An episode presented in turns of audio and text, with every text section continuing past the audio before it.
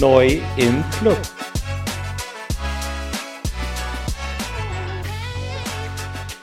Hallo und herzlich willkommen zu einer neuen Folge von Neu im Club. Ich bin die Marie.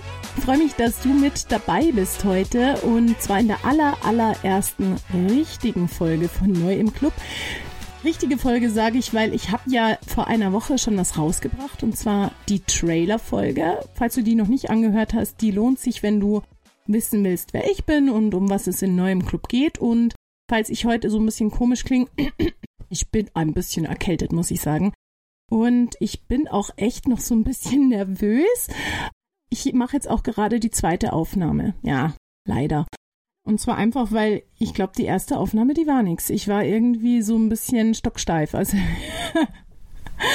ja, Mann, es hat mich jetzt selber total geärgert, weil eigentlich möchte ich hier sitzen und mich mit dir telepathisch unterhalten im Grunde oder dir was erzählen und dir was näher bringen oder vielleicht sitzt ihr auch zu mehreren da, dann könnte ich auch sagen, euch was näher bringen oder mit euch mich unterhalten. Und ich war gerade echt wie so in der Schule. Ich bin so da gehockt und habe so meine, meine Fakten runtergerattert. Ich meine, so will ich das ja überhaupt nicht hier haben. Und deswegen habe ich jetzt geschüttelt wie so ein nasser Hund und mir gedacht, nee, komm, also jetzt machst du es mal richtig. Ja, und deswegen habe ich jetzt einfach nochmal neu gestartet, weil ich habe ein wirklich cooles Thema für heute. Das wird eigentlich jeder von euch mal in irgendeiner Form schon erlebt haben. Also ich habe mit Freundinnen ja oft mal, wenn wir irgendwo sitzen, Kaffee trinken, zusammen doch mal spazieren gehen oder die Kinder auf dem Spielplatz sind. Oder ich war jetzt vor einer Woche mit einer Freundin auf dem Weg zum Ikea. Wir haben für die Kinder von ihr neue Betten geholt und wir haben einen Fortuneo Custom, also wir haben einen großen, großen Bus und da passt halt dann auch mal richtig was rein und deswegen habe ich Fahrservice gespielt. Und da haben wir auch über das Thema geredet, was man eigentlich manchmal alles so innerhalb der Familie leisten muss, eben es war überhaupt nicht so einfach, dass wir einen Termin gefunden haben, dass wir zusammen zum Ikea fahren können. Und da haben wir darüber gesprochen, was man so alles für unfassbar viele Gedanken und To-Do-Listen und ah, Chaos und überhaupt im Kopf hat, damit man so ein bisschen das Familienleben geregelt kriegt. Und genau darum geht's heute. Denn das Thema von meiner allerersten Folge heute heißt Mental Load, der unsichtbare Sturm im Kopf.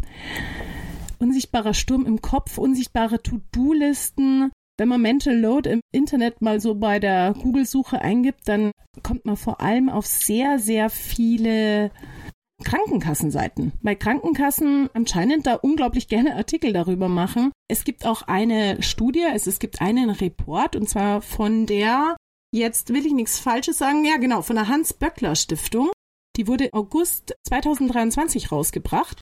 Und da wird dann auch zum Beispiel wirklich, wurde da mal untersucht, wie das mit dem Mental Load ist. Aber ich weiß jetzt gar nicht, ob jeder von euch oder ob du, wenn du jetzt gerade zuhörst, weißt, was denn Mental Load überhaupt ist. Weil Mental Load, das ist ja, kann man jetzt auf Deutsch übersetzen wie ja, psychische Belastung oder mentale Belastung. Und damit wird halt vorrangig die Belastung bezeichnet, die man durch das Organisieren von Alltagsaufgaben bekommt. Also eigentlich sagt man so, das sind so Dinge, die sind nicht der Rede wert, aber wenn es halt dann auf den Tag verteilt Hunderte, Tausende sind, um die man sich kümmern muss, dann kann es halt echt eine ziemliche Belastung sein. Und ähm, es gibt eine Diplompsychologin, nämlich Patricia Camerata. Sie ist auch Buchautorin. Sie hat das Buch Raus aus der Mental Load Falle geschrieben und sie erklärt Mental Load so, das Mental Load hat einen wichtigen Aspekt, nämlich den Aspekt der unsichtbaren To-Dos. Also alles, was man eigentlich nicht miteinander abspricht, was aber eben trotzdem im Hintergrund immer geplant, bedacht und eben auch umgesetzt werden muss. Und damit man das jetzt so ein bisschen, ja, mal an irgendeinem Beispiel so runterrattert, was da alles zusammenzählt, da wird in den ganzen Ratgebern und überall wird so ganz gern mal das Beispiel von dem Kindergeburtstag erwähnt. Weil wenn ein Kind eingeladen ist, dann ist es halt meistens, muss man so sagen, die Mutter, die da ziemlich viel mentale Denkarbeit leisten muss. Der eine oder andere von euch wird Kinder haben oder wer keine Kinder hat, war zumindest selber mal ein Kind und vielleicht wart ihr dann so wie ich. Ich war jetzt nicht immer so die allerordentlichste. Ich hoffe, meine Kinder hören das jetzt nicht, weil zu denen sage ich echt immer, nein, du musst unbedingt ganz, ganz ordentlich jeden Tag deine Schulranzen ausräumen und alle Schnipsel raus und alles, was da nicht reingehört. Ja, Aber im Grunde macht man es halt dann doch nicht und dann irgendwann kommt die Mama oder vielleicht eben auch mal der Papa und schaut mal so in den Schulranzen und dann fliegt da halt nicht nur Kaugummipapier und ein abgebrochener Stift und ein zerbrochenes Lineal und na, Toast von letzter Woche, ich weiß es nicht. Da liegt halt dann zum Beispiel auch mal eine Geburtstagseinladung. Das Kind hat irgendwie vergessen, der Mama oder dem Papa Bescheid zu geben, oh, ich bin auf den Geburtstag eingeladen. Und dann geht die, dieses Gedankenchaos, diese To-Do-Listen, die man dann so innerlich schreibt, die gehen dann los, weil man überlegt dann, okay, wann ist die Geburtstagsfeier? Haben wir da Zeit? Ist da vielleicht irgendwas anderes? Wenn die Feier bei uns Dienstagnachmittag ist, dann sage ich schon immer, oh nein, das Judo und, und Montag haben wir Logopädie. Donnerstag ist dies und da ist Reitstunde und da wollten wir eigentlich Oma und Opa besuchen. Okay, dann muss man also erstmal klären, haben wir da Zeit? Wenn ja, wo müssen wir hin? Wer bringt das Kind? Wer holt das Kind ab? Können wir eine Fahrgemeinschaft bilden mit wem anders? Ist vielleicht noch jemand aus der Nachbarschaft auch eingeladen? Also man plant so ein bisschen, wie kommt das Kind zu der Feier? Wie kommt es wieder nach Hause? Dann natürlich, okay, was schenken wir dem Geburtstagskind? Was wünscht sich das Geburtstagskind? Man fragt vielleicht auch bei den Eltern nach oder sagt, dem eigenen Kind, hey, frag doch mal, was sich XY zum Geburtstag wünscht, über was wird der, sich, der oder die sich freuen, bis man dann ein Geschenk hat.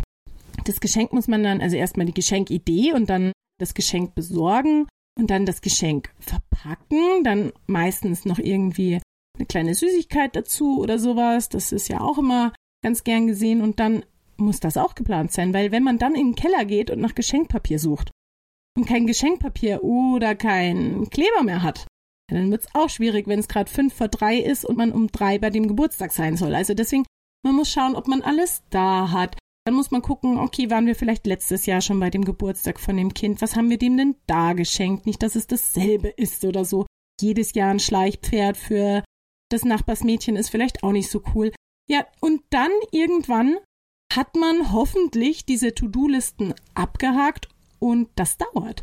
Und wenn man jetzt zum Beispiel als Mutter den Vater losschickt, um das Geschenk zu besorgen, glaubt der, wenn der dann da in den Spieleladen marschiert und das Schleichpony kauft und damit nach Hause fährt, dann denkt er, ja, supi, ich habe der Frau die Arbeit abgenommen, weil ich habe ja mich um die Angelegenheit gekümmert.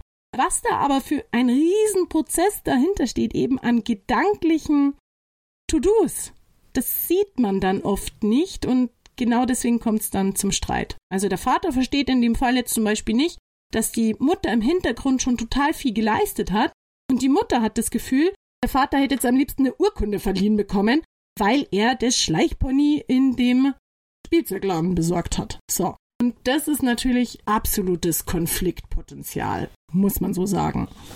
Jetzt werden vielleicht manche aufschreien, ja, das ist ja nicht nur die Sache von der Frau oder, oder, oder von, von Müttern, also auch Väter oder auch Menschen ohne Kinder oder auch Jugendliche können Mental Load verspüren, das stimmt.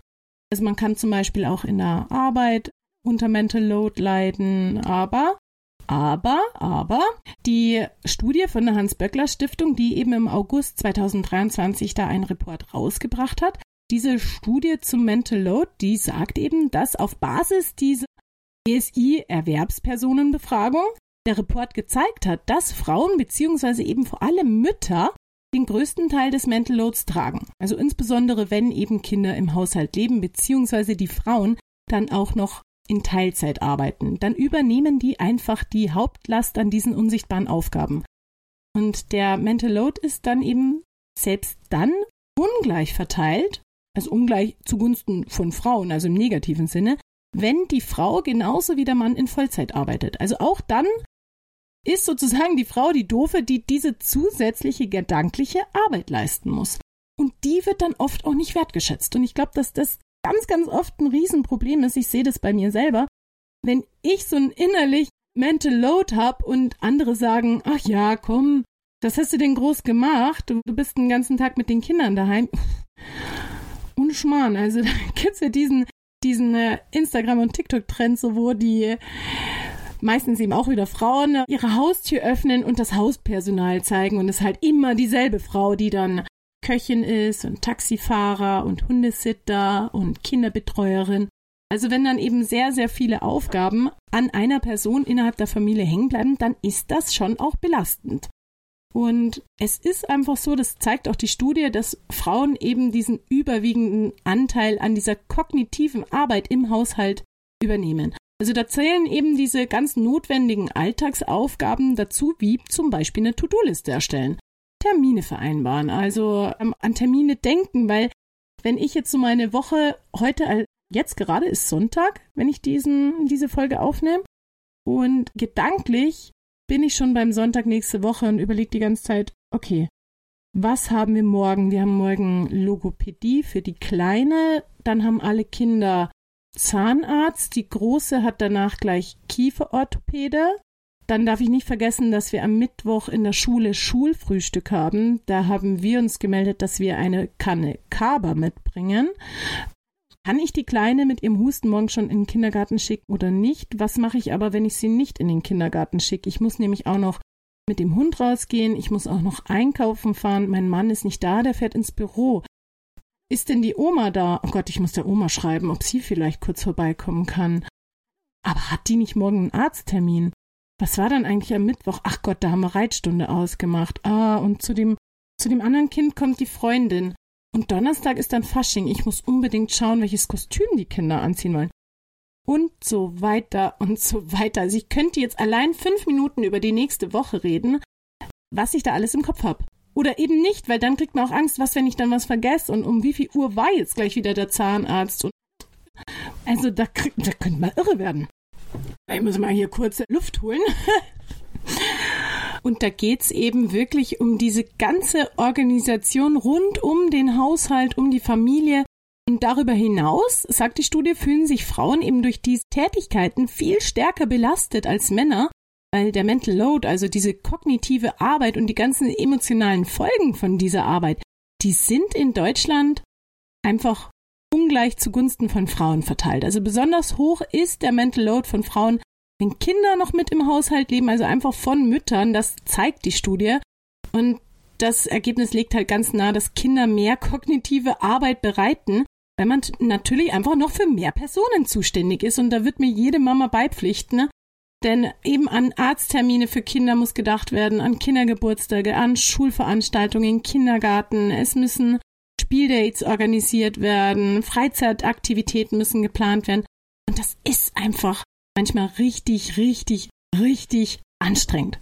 So, jetzt haben wir drüber gesprochen, was ist denn Mental Load, aber das bringt uns ja alles nichts, wenn wir zwar wissen, was Mental Load ist, aber nicht wissen, wie kommen wir denn da wieder raus? Also, da gibt's Gott sei Dank ein paar wirklich gute Tipps. Also, ich nehme da jetzt mal wieder Patricia Camerata, also die Diplompsychologin, die eben auch das Buch geschrieben hat. Und die hat drei ziemlich coole Tipps. Und zwar sollte man ganz, ganz wichtig, regelmäßig miteinander besprechen. Also es sollte am besten, sagt sie, einen festen Termin in der Woche geben. Und da sollten jetzt zum Beispiel Paare einen Wochentag im Kalender notieren, keine Ahnung, den Sonntagabend. Und an dem besprechen sie alle anfallenden Aufgaben, die die nächste Woche so anstehen. Also was müssen wir denn machen? Wie lang wird die Aufgabe brauchen? Wer erledigt sie? Und wichtig, also, Entschuldigung, ich habe heute oh, von vielen Reden, ich bin es anscheinend gar nicht mehr gewohnt. Dabei rede ich eh so viel immer, sagen zumindest meine Freunde und meine Familie. Ja, also, äh, Entschuldigung, ich muss mich etwas räuspern. Also, wo waren wir stehen geblieben? Ja, ganz, ganz wichtig ist da eben nicht nur, wer erledigt die Aufgabe, sondern wer denkt auch da an alles. Also, auch wenn jetzt zum Beispiel die Aufgaben so 50-50 Aufteilung nicht so ganz gelingt, dann sieht man wenigstens ein bisschen, wenn man das davor besprochen hat, was denn mit der Aufgabe alles zusammenhängt und dann kann man sich bei seinem Partner oder seiner Partnerin auch mal bedanken. Und allein das, dass eben diese Sachen gesehen werden, das ist ganz, ganz wichtig. Und das sagt eben auch Laura Fröhlich. Sie ist auch Buchautorin und eben Expertin für Mental Load. Und die nennt auch eine Strategie, das Unsichtbare sichtbar machen. Also diese ganze unsichtbare Denkarbeit und die To-Dos, die sollte man am besten aufs Papier bringen. Das ist so mal der aller, allererste Schritt. besonders übersichtlich wird dann eben eine Auflistung der, nennen wir sie mal eben Nebenhertätigkeiten. Wenn dann auch noch gesagt wird, wie viel Zeit eben diese einzelnen Dinge brauchen und wann und wie oft die anfallen, dann kann das eben einfach viel besser wertgeschätzt werden. Also da sind sich die beiden Expertinnen total einig. Also das Unsichtbare sichtbar machen, dann bist du schon mal gut dabei. Patricia Camerata sagt dann eben auch, man sollte am besten dann einmal im Monat so eine Retro-Perspektive machen. Da sollte dann eben auch einfach drüber gesprochen werden, wie lief's denn den letzten Monat über? Was war gut? Wo habe ich mich vielleicht auch verstanden gefühlt? Wo hätte man sich vielleicht ein bisschen besser einbringen können? Ja, wie war das so, die Tätigkeiten zu übernehmen? Weil oft weiß man eben, wenn man diese To-Do-Listen nicht selber im Kopf hat und die eigentlich so nicht gesehen hat und man sie dann plötzlich selber tun muss, dann weiß man plötzlich viel besser, was eigentlich der andere die letzten Monate oder Jahre geleistet hat. Und vielleicht verändert das auch was in der Partnerschaft, im Miteinander. Und ja, das ist eben ganz, ganz wichtig, weil da kann man sich einfach gegenseitig so ein bisschen abholen. Man kann sich auch hier wieder viel mehr wertschätzen für das, was eben an unsichtbarer Arbeit auch geleistet wird. Und da ist es auch ganz, ganz wichtig, die Arbeit, und das ist der nächste Punkt, ganz fair zu verteilen. Und, das ist fast noch wichtiger, so unnötige Aufgaben, die es gibt, die kann man einfach raushauen. Also wenn man jetzt diese Liste hat, dann kann man die eben zum Beispiel in der Familie auf Mama und Papa verteilen. Und ja, auch das ist möglich, auch auf die Kinder. Also ich erinnere mich, dass ich samstags immer die Treppen runterwischen musste als Kind und das Bad putzen. Das weiß ich noch so genau und eben sowas wie einmal am Tag räumt der Große die Spülmaschine aus, das zweite Kind kümmert sich darum, den Hund zu füttern und das dritte Kind ist dafür zuständig, dass am Abend alle Legosteine wieder in der Kiste landen. Also wenn man das so ein bisschen aufteilt unter der Familie und dann jeder so seine feste Zuständigkeit hat, dann ist es wirklich sehr, sehr oft von großem Vorteil. Und was dabei auch oft hilfreich ist, das sagt Laura Fröhlich, ist zum Beispiel für die Auswahl der Kinderkleidung oder das zu Bett bringen, wenn man da wirklich sagt, okay, das hat jetzt der oder die als Aufgabe. Auch da ist es ja wieder so, wenn ich jetzt als Mama, ich weiß nicht, wie es bei euch zu Hause ist, bei uns muss ich ganz ehrlich sagen, bringe hauptsächlich ich die Kinder ins Bett. Das liegt jetzt aber gar nicht daran, dass mein Mann keinen Bock hat, die Kinder ins Bett zu bringen, sondern dass sich das bei uns einfach so über die letzten Jahre eingeschlichen hat. Und zwar, weil ich sehr, sehr lange immer gestillt habe, die kleinen Kinder. Und dann halt auch fürs zu Bett bringen gestillt habe. Und dann hat sich das irgendwie so eingebürgert, weil immer wenn dann das eine Kind schon alt genug war, zum jetzt ein bisschen einfacher ins Bett zu gehen, dann war halt ein anderes Kind da, was ich gestillt habe, also wieder ein Baby. Und dann hat sich das einfach so eingebürgert, dass ich irgendwie zuständig bin fürs zu Bett bringen. Und ich sag mal, an sechs Tagen die Woche mache ich das auch super gern, aber ja, es gibt dann auch immer wieder mal den siebten Tag, da nervt's mich. Da nervt's mich, weil da möchte ich dann irgendwie gerne äh, Freundin telefonieren oder ich wollte eigentlich in die Badewanne oder vielleicht Sport machen. Haha, ich nehme mir das so oft vor, abends noch Sport zu machen und was tue ich dann? Ich esse Cola-Eis und liege auf der Couch und schaue den Bachelor an oder sowas. Also nein, mache ich dann eben keinen Sport. Aber es gibt dann diesen Moment, wo es mich nervt oder wo ich einfach auch gerne mal wieder diese Freiheit hätte, nicht für das zu Bett gehen zuständig zu sein. Wenn jetzt mein Partner aber sagt, er übernimmt das zu Bett gehen, aber die ganzen anderen Aufgaben, die dazugehören, sagen wir mal, Zähne putzen, Gesicht waschen, Schlafanzug anziehen, Geschichte vorlesen, wenn das nicht alles mit übernommen wird, dann denkt sich der Part, der eben sonst fürs Zubettgehen zuständig war, ja gut, dann mache ich es gleich selber. Also wenn ich das alles, was davor anfällt, selber machen muss, entweder weil es sichtbare oder unsichtbare Aufgaben sind, dann, dann kann ich es auch gleich selber machen. War das jetzt verständlich? Ich überlege gerade, ob ich das jetzt richtig erklärt habe. Ich glaube aber, dass ihr alle verstanden habt, was ich meine. Also das ist ein Punkt. Familienplaner können dann bei dieser zeitlichen Priorisierung auch helfen. Also am besten ist wirklich das Ganze schriftlich festzuhalten und ja, wenn dann so ein paar Aufgaben sind, die einfach jetzt auch nicht dringend gemacht werden müssen, dann weg damit. Also man kann sich auch mal von so der ein oder anderen nicht ganz so wichtigen Aufgabe trennen. Das ist auch ein Tipp von Laura Fröhlich. Und was auch noch dazu zählt, ist zum Beispiel sowas wie Stunden aufschreiben und eben aufrechnen. Also wenn jetzt der Mann in Vollzeit und die Frau in Teilzeit arbeitet, dann ist es sehr, sehr hilfreich, sagt Patricia Kamerata, wenn man dann die Stunden gegeneinander aufrechnet und dann eben anders verteilt. Also vor allem bei der Betreuung von zum Beispiel kleinen Kindern, da kommt es dann oft schnell dazu, dass die Frau trotz Teilzeit pro Woche, keine Ahnung, 20 Stunden oder vielleicht sogar mehr arbeitet als der Mann.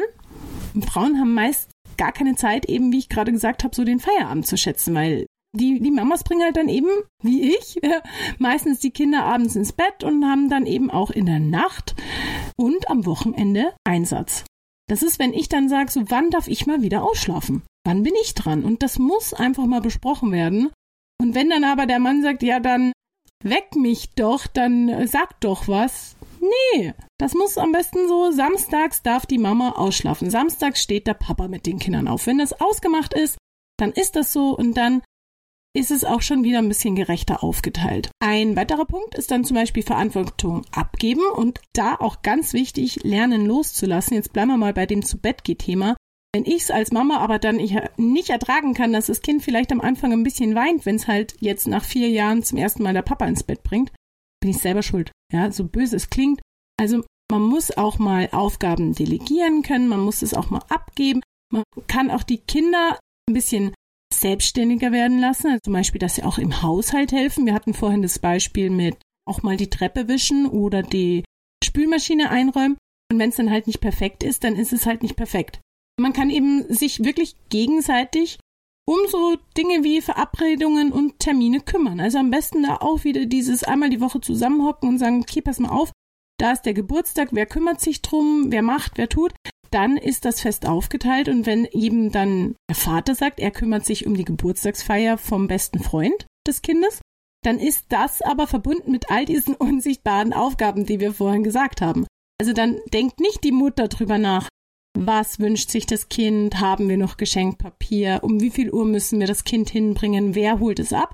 Das macht dann eben in dem Fall der Vater. Und die Mutter gibt auch die kognitive Arbeit, die dahinter steht, also die Mental Load, schwupp einfach ab. Und das muss man aber dann auch machen. Also dann muss auch die Frau in dem Fall zum Beispiel den Mann machen lassen. Wenn dann die Mutter die ganze Zeit, äh, hast du und, und hast du geguckt, ob genug Geschenkpapier da ist und bla bla, ja dann hat's nicht, äh, hat's nicht äh, funktioniert mit dem Delegieren. Und aus den festgelegten Zuständigkeiten des Partners oder eben der Partnerin sollte man sich dann eben aushalten, auch wenn es manchmal etwas schwer fällt.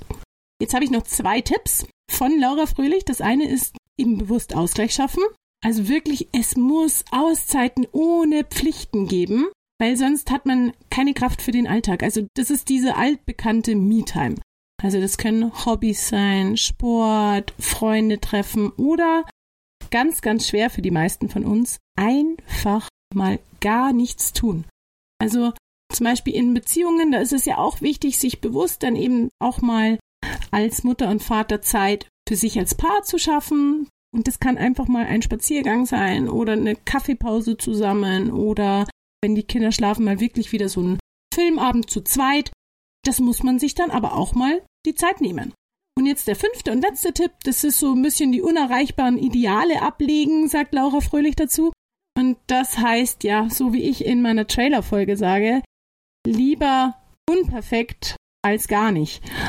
Was meine ich damit? Also ich habe zum Beispiel jetzt, gerade wenn ich diese Folge aufnehme, denke ich mir, oh nee, was ich teilweise gerade rede. Die Leute werden mich gar nicht verstehen. Also es ist einfach noch, noch aufregend. Es ist alles noch nicht perfekt. Äh, ich sitze hier. Also ihr seht mich nicht, aber nur mal, damit ihr euch das vorstellen könnt. Ich sitze gerade in meinem Schlafzimmer mit meinem Mikrofon. Ich habe vor mir die Zimmerwand. Ich sitze auf meinem Dreckwäschekorb. Ja, ich sitze auf meinem Dreckwäschekorb, weil ich habe hier keinen Stuhl und das ist wirklich alles andere als perfekt. Ich habe mir kein Glas Wasser mitgenommen. Ich habe jetzt bei der Aufnahme ab und zu mal Pause machen müssen, weil ich mich so räuspern musste. Und zwischendrin denke ich mir, oh mein Gott, das ist ja so ein Wirrwarr, was du da redest. Aber ich muss auch mal reinkommen und man muss sich mal trauen, etwas zu machen und etwas zu starten, auch wenn es eben unperfekt ist. Und diese unerreichbaren Ideale, die wir oft im Kopf haben, die müssen wir einfach mal zur Seite schieben, weil das reicht eben oft völlig aus, wenn wir einfach nur wir sind, wenn wir einfach mal unperfekt starten und dann merken wir auch, dass aus dem Unperfekt immer perfekter wird und dass das absolute Ideal sowieso nicht zu erreichen ist. Und man muss auch mal offen kommunizieren, wenn man Hilfe braucht, wenn man zu viel Druck spürt, wenn man sich unverstanden fühlt. Und wer dann erkennt, dass eben auch andere diese Probleme haben, der, der macht sich dann auch, wie Laura Fröhlich sagt, unabhängig von der Anerkennung anderer. Also, wenn ich jetzt hier gerade über Mental Load spreche, dann bin ich mir ganz sicher, dass jeder Einzelne, der gerade zuhört, schon Mental Load gespürt hat. Egal ob jetzt in der Arbeit, in der Partnerschaft, in, in der Familie, jeder von uns kennt Mental Load. Du hast vielleicht das Ganze nicht Mental Load genannt, aber du hattest einfach diesen Ah im Kopf, wenn du das Gefühl hattest, ich weiß gar nicht, wie ich das alles schaffen soll und wie ich da an alles denken soll und ich habe keinen Bock mehr. Das kennt jeder von uns.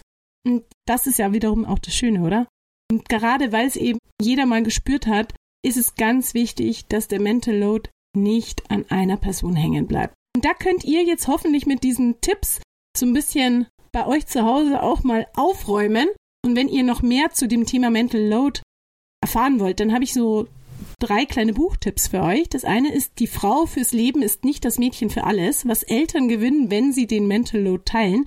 Das ist das Buch, ein Bestseller von Laura Fröhlich, von der ich jetzt auch hier einiges erwähnt habe. Und dann gibt es auch noch The Mental Load. Das ist ein Feministik Comic. Das ist einfach nur von Emma.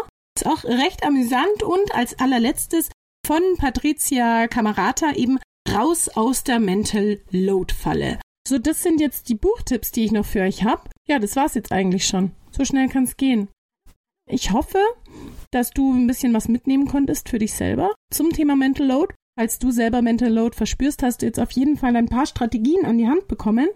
Und falls du noch gar nicht wusstest, dass du unter Mental Load leidest, hast du es vielleicht jetzt gemerkt, dass eben dieses Gedankenchaos in deinem Kopf sogar einen Begriff hat. Und ich hoffe, dass du mit den Strategien und Tipps ein bisschen besser dran arbeiten kannst, den Mental Load loszuwerden, weil auf einem Burnout hat, glaube ich, keiner von uns Bock. Und falls du nicht unter Mental Load leidest, dann sei mal so ein bisschen aufmerksam und guck, wer denn vielleicht in deinem Umfeld die ganzen unsichtbaren To-Do-Listen im Kopf mit sich trägt und nimm ihm oder ihr so ein paar ab. Freut mich, dass du dabei warst. Bald gibt es auch hier mal eine Folge mit einem Interviewgast. Da freue ich mich auch schon richtig drauf. Und ja, schau gerne auf meine Internetseite www.neu-im-club.de oder auch auf Instagram, einfach neu im Club. Und ich freue mich über jeden neuen Follower. Ich freue mich über jeden neuen Clubby, wie ich jetzt hier sage. Und ähm, falls dir die Folge gefallen hat und du noch Lust hast auf weitere Folgen, dann kannst du sehr, sehr gerne hier bewerten und ähm, du kannst gerne dem Podcast folgen. Ich freue mich auf jeden Fall, dass du bis zum Ende mitgehört hast. Ich wünsche dir einen freien Kopf, einen entspannten Tag oder entspannten Abend und freue mich schon aufs nächste Mal. Ciao, deine Marie.